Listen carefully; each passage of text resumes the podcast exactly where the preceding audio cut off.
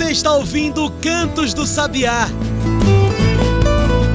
Cantos do Sabiá, o podcast do Centro Sabiá.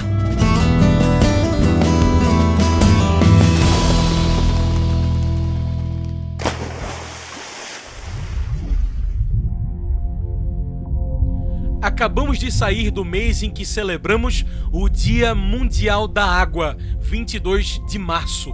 Uma importante data para as discussões de acesso à água, acesso ao saneamento básico, água potável, mas também contra a injustiça climática, o racismo ambiental e para discutir mudanças do clima. É claro, ações pela mudança.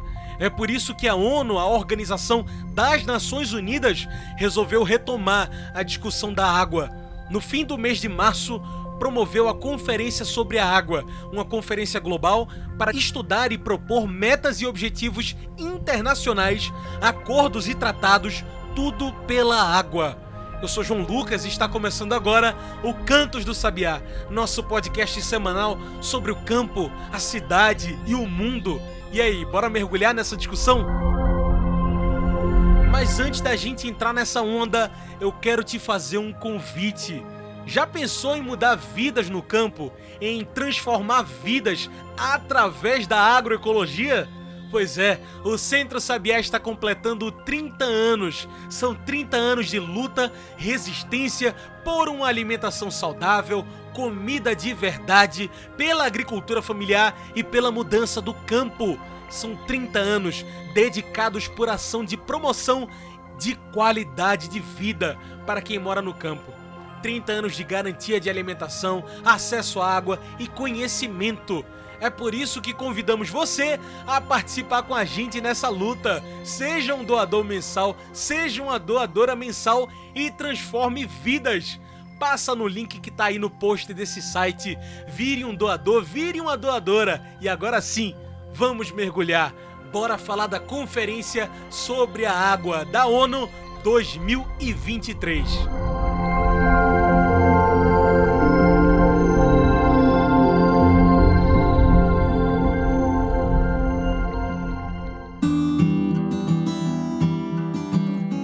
Falar de água hoje é pensar no futuro, pensar em mudanças do clima e também sobre ações urgentes para tanta gente que não tem acesso à água, não tem água para tomar banho, lavar as mãos ou para beber todos os dias.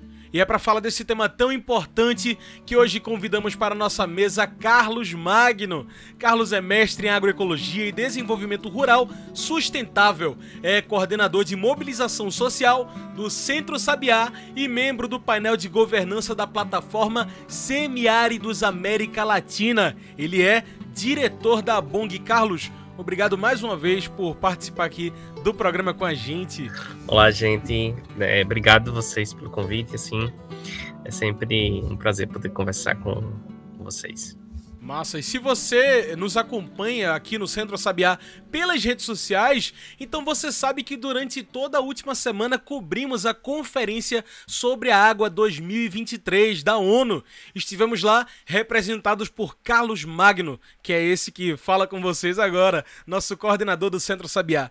Até para contextualizar, Carlos, um pouco desse evento, o que foi essa conferência sobre a água?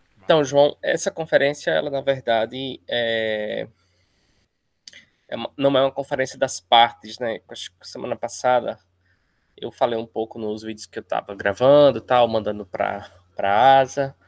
Essa conferência é uma conferência que não é essa conferência onde os países eles se encontram e fazem acordos, como as conferências das partes da ONU que a gente tem escutado muito falar, os acordos vão até de madrugada, tal. Não. Essa conferência, ela não tem acordos.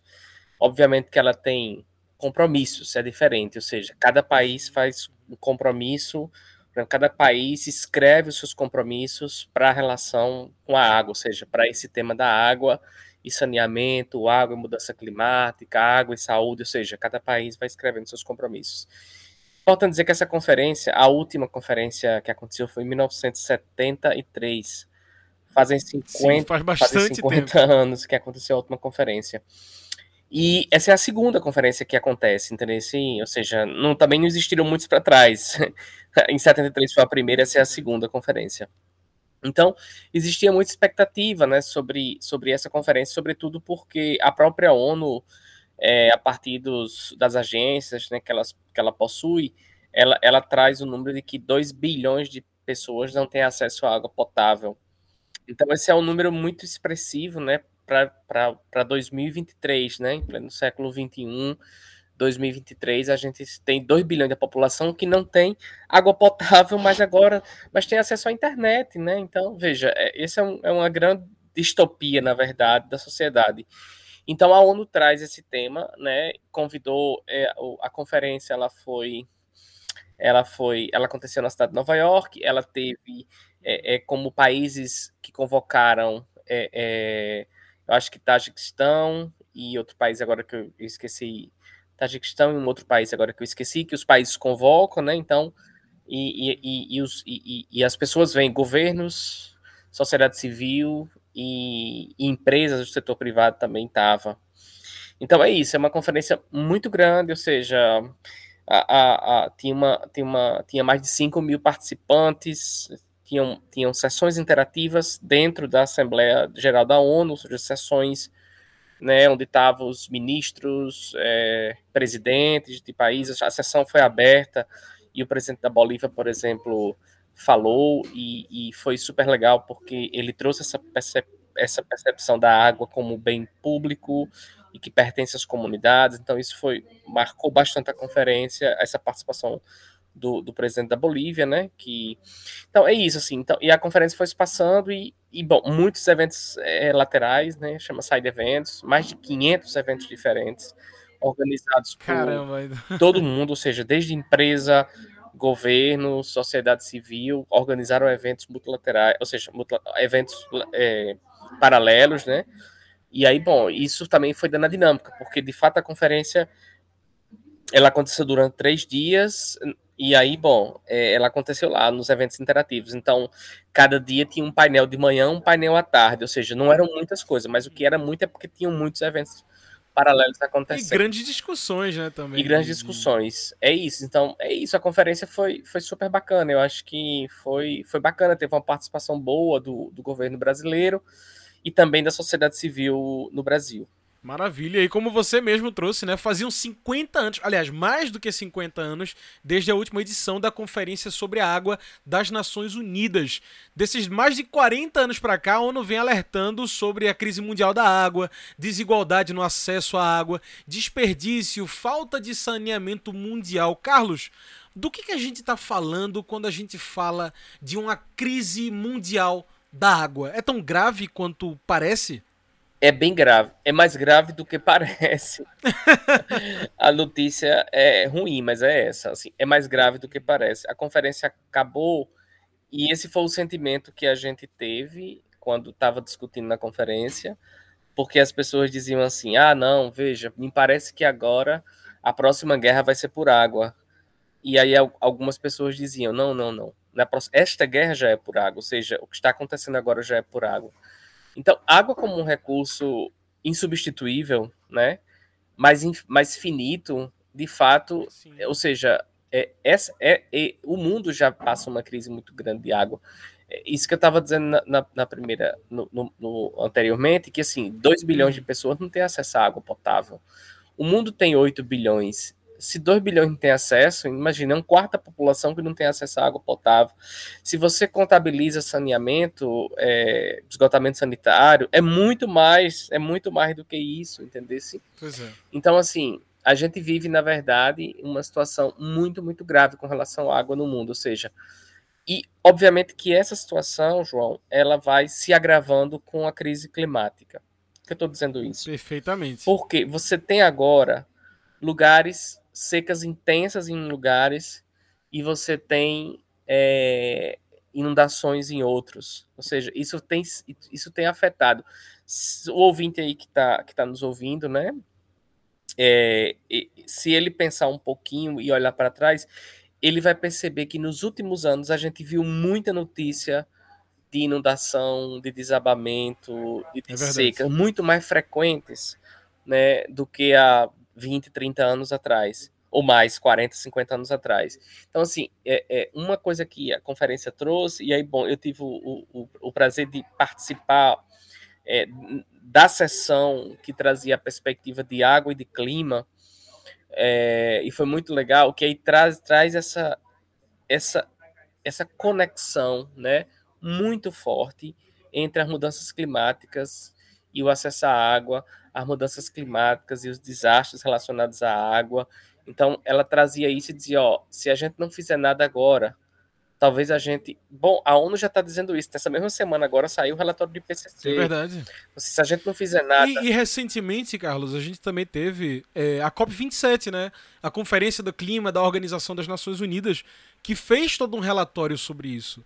A, é, é, o que a gente vive hoje é uma intensa mudança climática em todo o mundo. Quem são os culpados dessa crise?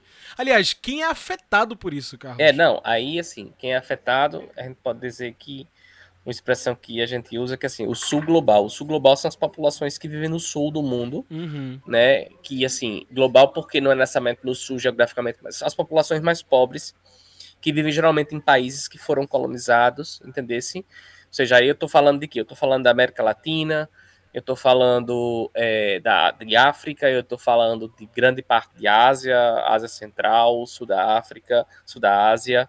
É, então, falando dessas populações que viveram sob intensa colonização, é, foram saqueadas, né, foram retirados muitos recursos naturais, ou seja, seus governos são muito débeis ainda, tem muita debilidade, ou seja, a democracia ainda não é uma questão consolidada, os recursos naturais não são suficientes, os acordos internacionais colocam esses lugares né, em posições muito ruins né, dentro desse mercado internacional, enfim, desse grande mercado.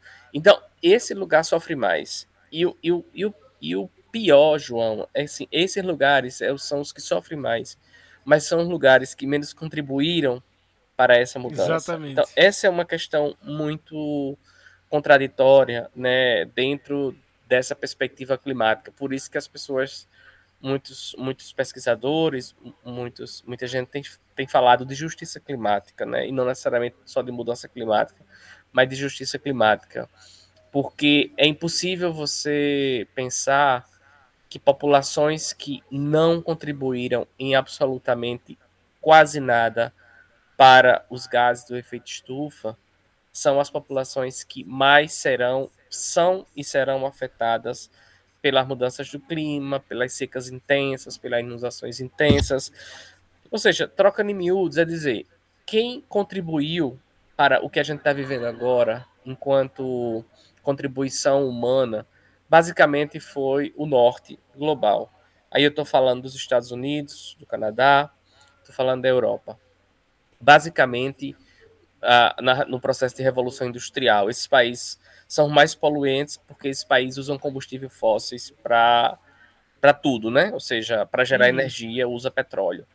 Então, que, que essa, é uma, essa é uma coisa interessante né, de perceber, né? Que, na verdade, quando a gente está falando dos efeitos da mudança climática agora, eles não acontecem agora, ou seja, não é o que a gente está fazendo agora que vai frear isso porque esses efeitos eles são resultados de 100 anos atrás, eles são resultados da quantidade de emissão de gás de efeito estufa que foi feita há 100 anos atrás no processo da Revolução Industrial. Sim. Então, assim, é, é isso, a gente, a gente vai mitigar os efeitos, ou seja, vai tentar diminuir os efeitos disso, ou seja, tentar diminuir a emissão desses gases, porque se eu emito gás agora, eu contribuo para frente, entender? Mais ainda. E, e, o risco é isso, né? Quando eu aumento a temperatura do planeta, eu mudo toda é, a vida, eu, eu mudo de lugar as coisas, e aí isso, isso cada vez tem vai se tornando uma catástrofe. E, bom, isso tem tudo a ver com água, né? Isso tem tudo a ver com, hum. é, por exemplo, com as populações que vivem no semiárido. Aí vamos dar um é, exemplo. Carlos, isso, isso, isso que você traz, deixa eu até te interromper é, é, importante, porque a gente fala muito dos números, né? Você trouxe logo os 2 bilhões de pessoas que não têm é, acesso à água potável. A ONU hoje aponta que são 2,3 bilhões que vivem no estresse hídrico em diversos países. 3,6 bilhões não acessam saneamento. Metade da população, quase, né? Exatamente. E assim, a gente fala bilhões, números, mas isso é preciso pensar que são pessoas que não têm acesso à água, que não têm acesso pleno à água, um direito humano. O que realmente significam esses nãos, o não acesso pleno à água para populações mundiais, como aqui no semiárido brasileiro, como você já ia trazendo, Carlos? Então, isso significa totalmente exclusão, né? Ou seja, estou falando.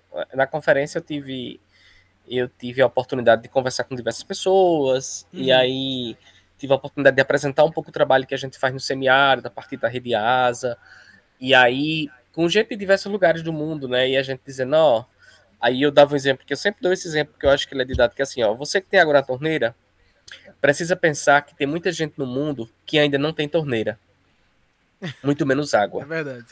Então, a dinâmica no semiárido, ela é muito diferente, as pessoas não têm torneira, porque uhum. a água no semiárido, no rural, ele, ela, não, ela, ela não chega por tubos e encanamento, ela não chega por um sistema de abastecimento que existe, porque não existe sistema de abastecimento.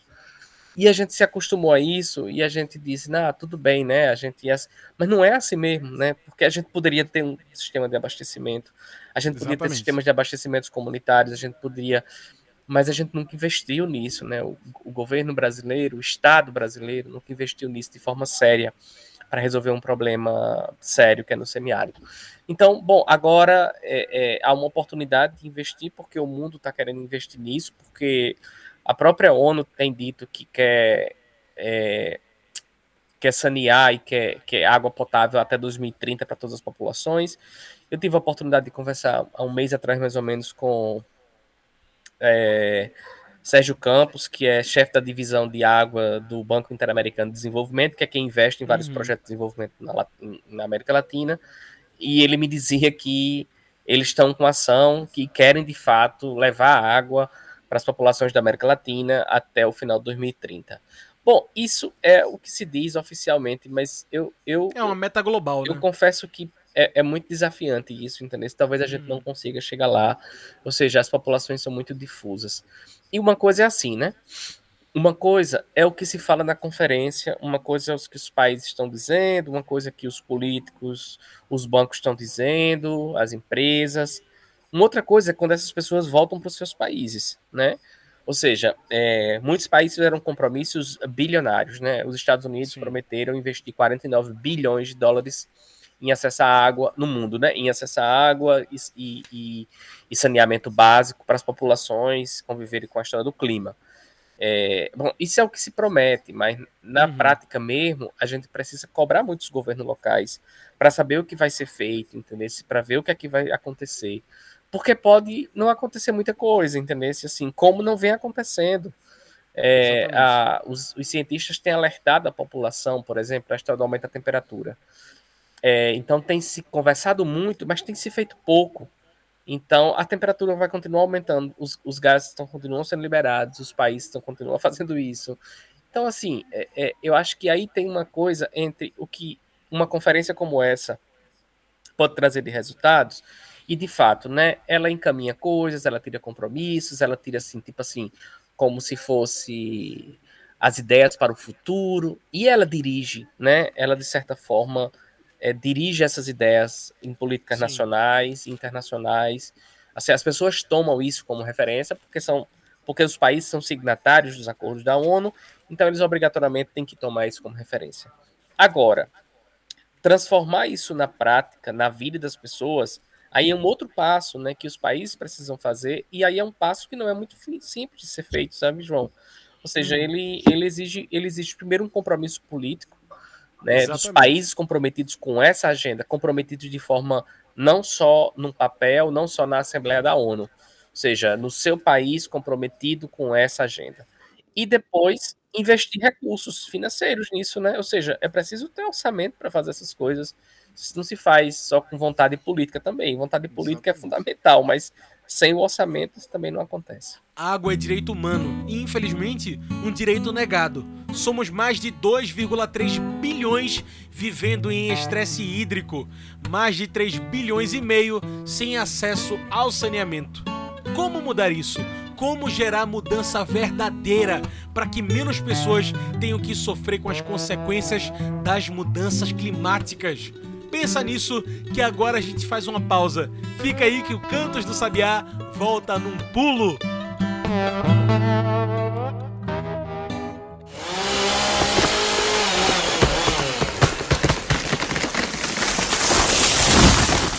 Cada árvore conta. Cada planta faz a diferença. A lenha não vale o preço da morte. Mais do que preservar o que ainda está de pé na caatinga, a gente precisa recuperar o que já se perdeu. Derruba árvores sem reflorestar é o acelerador do aquecimento global. Não tem para onde correr. Se desmatar, o clima vai piorar. As agroflorestas ajudam na regeneração do solo e do clima. Salve a floresta do semiárido. Salve a caatinga. Uma campanha do Centro Sabiá contra o desmatamento. Saiba mais em www.centrosabiá.org.br.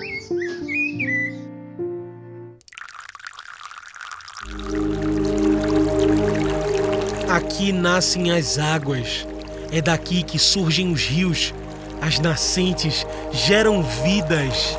Nascentes são fontes de água que brotam, que nem planta, e se formam quando o reservatório natural de água jorra para a superfície. Se bem protegida e preservada, uma nascente pode se transformar em um lindo rio, em riachos, córregos e ribeirões. Mas se não preservadas, as nascentes morrem. E com elas morrem os rios, os riachos, os animais, as plantas, todos nós.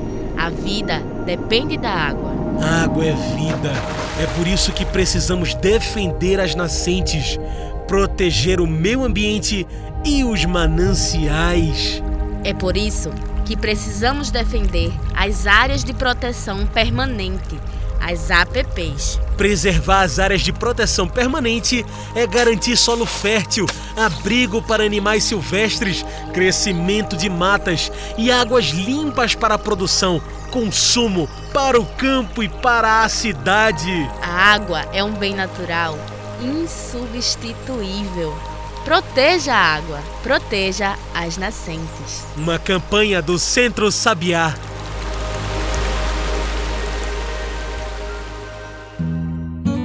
E já estamos de volta, a gente segue aqui conversando com Carlos Magno. Hoje estamos falando sobre a Conferência sobre a Água da Organização das Nações Unidas, um evento que acontece após um hiatus de quase 50 anos.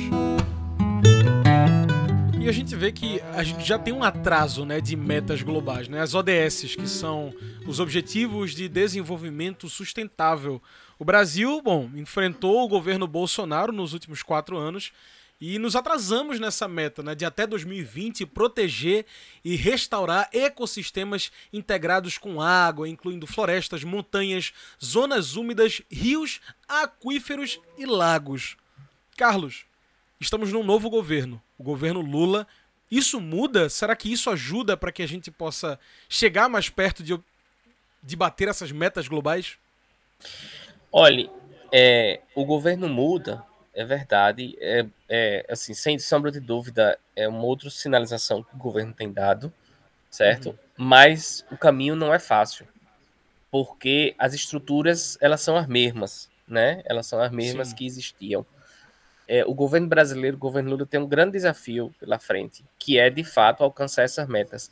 Eu acredito que é possível, é, eu acredito que é possível chegar próximo disso, né, porque há muita vontade política, há uhum. pessoas muito comprometidas no governo, né, em cargos, em funções chaves, em ministérios, em secretarias, em diretorias. Agora, a gente tem um grande desafio, João, que é como é que a economia brasileira vai rodar nesse período e tem um debate sobre a regra fiscal, parará, como é que vai. Sim. Então tem um desafio que é do ponto de vista da economia. Como é que se financia isso? A gente tem um Congresso super conservador ainda, ou seja, um Congresso e um Senado, né, que a disputa está muito ferrada lá dentro, então não é uma coisa simples. Então, não é apenas vontade política que eu Exatamente. tinha acabado de falar. Eu preciso, uhum. eu preciso ter linhas de financiamento que me dê a capacidade de financiar esse tipo de ação, são caras. Né? Eu, eu preciso ter, ou seja, é isso, eu preciso ter recurso para financiar isso. Então, não é só porque eu nomeio o ministro que é o melhor, que é, que é Não, eu preciso de fato ter recursos, claro. eu preciso ter estrutura para fazer isso. E isso passa necessariamente pelo Congresso, isso passa pelo Senado, isso passa como o Brasil está rodando do ponto de vista da economia, entender essa regra fiscal que vai ser aprovada agora, ou seja, tem um conjunto de coisas que influenciam nisso. Então a gente fica aí entre essa coisa entre a cruz e a espada, né? Ou seja, às vezes é isso, assim, a, a conferência, por exemplo, foi marcada com uma presença muito, muito forte do setor privado.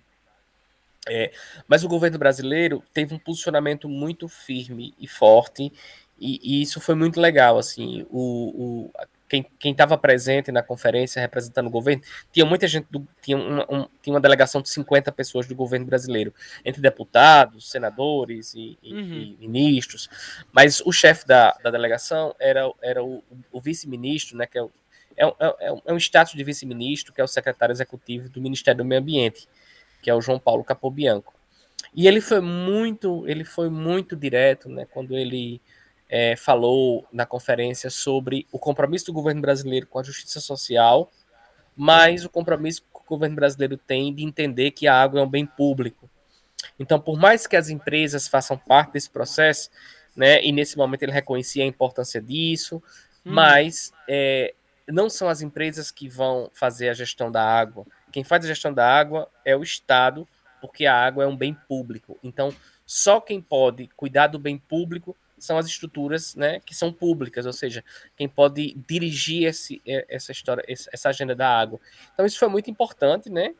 É, muito embora é, existe hoje, na verdade, dentro da própria ONU, né, muita clareza disso, de que é importante que as empresas se envolvam com isso, é importante que as empresas investam recursos, né, nessa coisa da água, porque eles acreditam que é importante também ter essa coisa entre empresa, Estado, sociedade civil.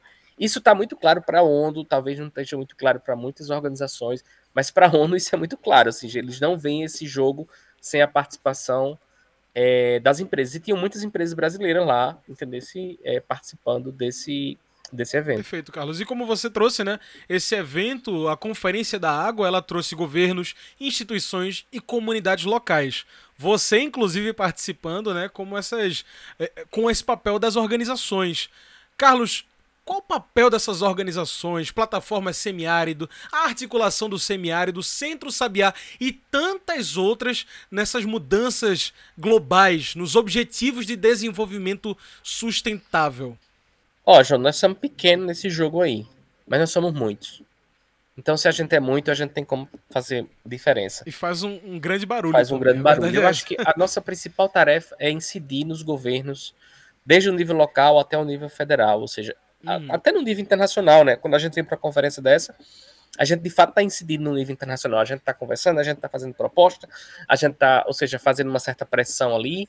Então, eu acho que a grande tarefa das organizações da sociedade civil, no Brasil e no mundo, de fato, é construir modelos e demonstrar modelos úteis, entender-se eficazes de gestão de recursos hídricos, uhum. de recursos naturais, de pessoas, ou seja, construir, que eu acho que a sociedade civil faz, né, as ONGs, como laboratórios vivos, né, do que a gente está acontecendo, mas é num nível muito pequeno, né? Sim. E, e eu acho que o nosso papel é de fato, assim, fazer uma incidência no governo, fazer pressão no governo para garantir que essas políticas elas cheguem às populações, para garantir que as pessoas tenham acesso à água, para garantir. Então, o papel da sociedade civil ela é construir essas experiências que, que estão vivas, que estão acontecendo, que nós temos no semiárido, em vários lugares, é, mas ao mesmo tempo fazer incidência no governo, assim. Eu acho que uma uma lição que a gente tirou, pelo menos até agora na nossa história, é que se a gente quer fazer que, que isso chegue para muitas pessoas, que esse benefício chegue para muitas pessoas, é preciso que isso se transforme em política pública. Foi isso que aconteceu uhum. com o programa de cisternas. Ou seja, ela virou política pública e as pessoas puderam acessar porque tinham recursos garantidos na União para que para que se construísse cisternas. Então, ou seja, deixa de ser projeto, passa a ser uma política pública, passa a ter orçamento garantido Obviamente que não é tão simples assim, né? Porque no governo Bolsonaro claro. se cortou, ou seja, o orçamento. Se cortou para a saúde, né? Se cortou para a educação. Então, é, é, obviamente é isso. Então, manter essa. Manter esse equilíbrio e essa pressão política constante é um desafio, porque agora com o novo governo, um governo que, de certa forma, nós ajudamos a eleger, né, para tirar o, o bolsonarismo, para poder a gente voltar a esse estado de normalidade democrática, a gente precisa se manter é, atuante e incidindo sempre, porque senão a tendência é que a gente se acomode, se a gente se acomodar, a coisa não, não funciona. Então a sociedade civil tem um papel assim fundamental no que diz respeito e ampliar os espaços de participação social, João. Ou seja, a gente precisa ter participar mais de forma mais direta, entender essas pessoas. Hum, perfeito, Carlos. E assim, a gente trouxe que estamos atrasados, passamos por um governo de atrasos, é, de muita negação e de cortes. Como é que hoje, nesse novo governo, com essa ideia de cobrança mesmo, como é que a gente fiscaliza, cobra e de fato muda por um Brasil menos dividido em quem tem acesso e quem não acessa água? Ó, a gente tem que ocupar os espaços de participação social que existem, que já existem, né? Assim, uhum. os conselhos, desde o município, conselho de merenda escolar, conselho de educação, conselho de saúde, né? Até você ir ocupando os espaços estaduais e nacionais. Eu acho que, e assim, e, e, e se articular, entender se localmente com outras lideranças, ou seja, é, é o que a gente já tem feito, né? Ou seja, é preciso é preciso ocupar os espaços de participação social, porque eles existem para isso, ou seja, e a gente precisa levantar a nossa voz, né, para que isso uhum. funcione, ou seja, é preciso, de fato, levantar essa voz para isso. Muito bem. Como nossa conversa está chegando ao fim, eu preciso trazer aquele quadro clássico, o Mete o Bico. Mete o Bico, você já sabe, é o nosso quadro do podcast onde o convidado traz seus pontos finais para tudo isso que a gente discutiu aqui. Hoje, é um molhe o bico, né? Já que falamos de água. Carlos, quase 50 anos se passaram desde a última conferência para discutir acesso à água e pouca coisa mudou de lá para cá. Sabemos que quem verdadeiramente gasta, envenena, nega o acesso à água não são as mesmas pessoas que são afetadas, uma coisa que você mesmo trouxe nessa discussão como que a gente responsabiliza corporações, agronegócio e todos aqueles que verdadeiramente são responsáveis pelo racismo ambiental que vivemos hoje, pela crise hídrica e pelo aquecimento acelerado. Como obter justiça climática?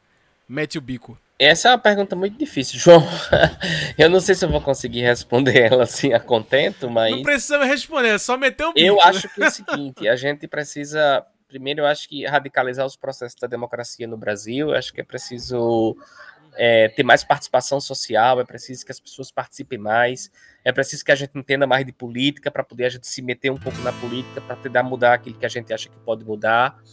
É, é preciso entender que o Brasil tem forças muito atrasadas ainda que dominam o nosso país, né? Então, uma das forças mais atrasadas, de fato, vem do campo, vem do agronegócio, vem dessa perspectiva da exploração muito forte. E aí, é, é, é, é claro, você vê trabalho escravo ainda acontecendo nesse país. Então, imagine o tamanho desse atraso que a gente tem. Então, enfrentar essas forças não se faz somente no arena do espaço de participação. É preciso radicalizar um pouco mais. Então, eu acho que esse é um caminho, sabe, que a gente pode encontrar para enfrentar essas, esses atrasos, para enfrentar esses, esses fantasmas que ainda existem né, no nosso país e, e, e, que ameaçam voltar a cada momento. Então, eu acho que a população está mobilizada, a população está consciente daquilo que está acontecendo. É o primeiro passo para que a gente possa, de fato, mudar essa, esse cenário que ainda que a gente começou a mudar, né? É isso.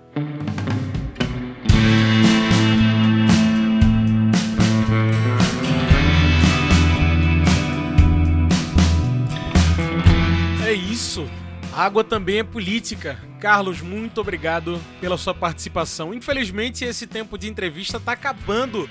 Você tem alguma mensagem que gostaria de deixar? Uma consideração final? Não, eu só, eu só queria dizer, João, que na verdade, assim, a gente precisa entender que esses momentos de conferência são super importantes para que a gente participe, para que a gente faça mudanças. Agora, é, mais importante do que isso é como é que a gente se comporta dentro da nossa do nosso país, como é que a gente cobra o governo, como é que a gente participa das coisas. Ou seja, passa para esse momento é importante, mas o retorno para casa ele é muito mais importante, né? Porque ele garante de fato a efetivação dessas políticas na prática na vida das pessoas. É isso. Obrigado. Um grande abraço. Tchau, tchau. Valeu, Carlos. Pessoal, hoje eu conversei com Carlos Magno, ele é mestre em agroecologia e desenvolvimento rural sustentável. É coordenador de mobilização social do Centro Sabiá e membro do painel de governança da plataforma Semiáridos da América Latina. Ele também é diretor da Abong. Pessoal, estamos chegando ao fim de mais um Cantos do Sabiá, o seu podcast semanal aqui do Centro Sabiá. Mas olha, antes da gente ir embora, eu quero te fazer um convite. Você curte esses assuntos de agroecologia, sustentabilidade, biodiversidade e defesa do campo e da cidade? Então vem ouvir o nosso novo programa que chegou aqui no Spotify. Vem ouvir o Comida de Verdade, o que de fato nos alimenta.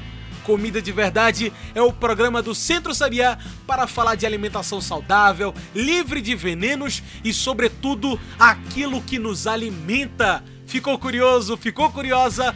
Procura no Spotify por Comida de Verdade. E vamos meter um bico?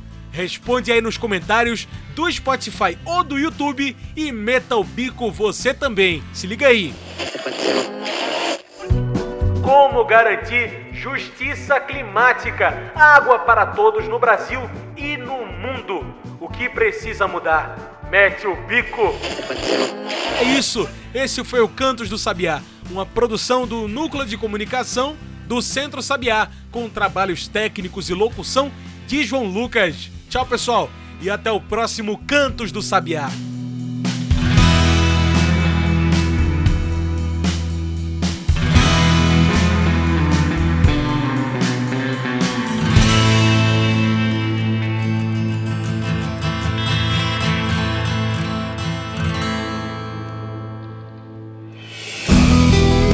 Você ouviu Cantos do Sabiá. Cantos do Sabiá, o podcast do Centro Sabiá.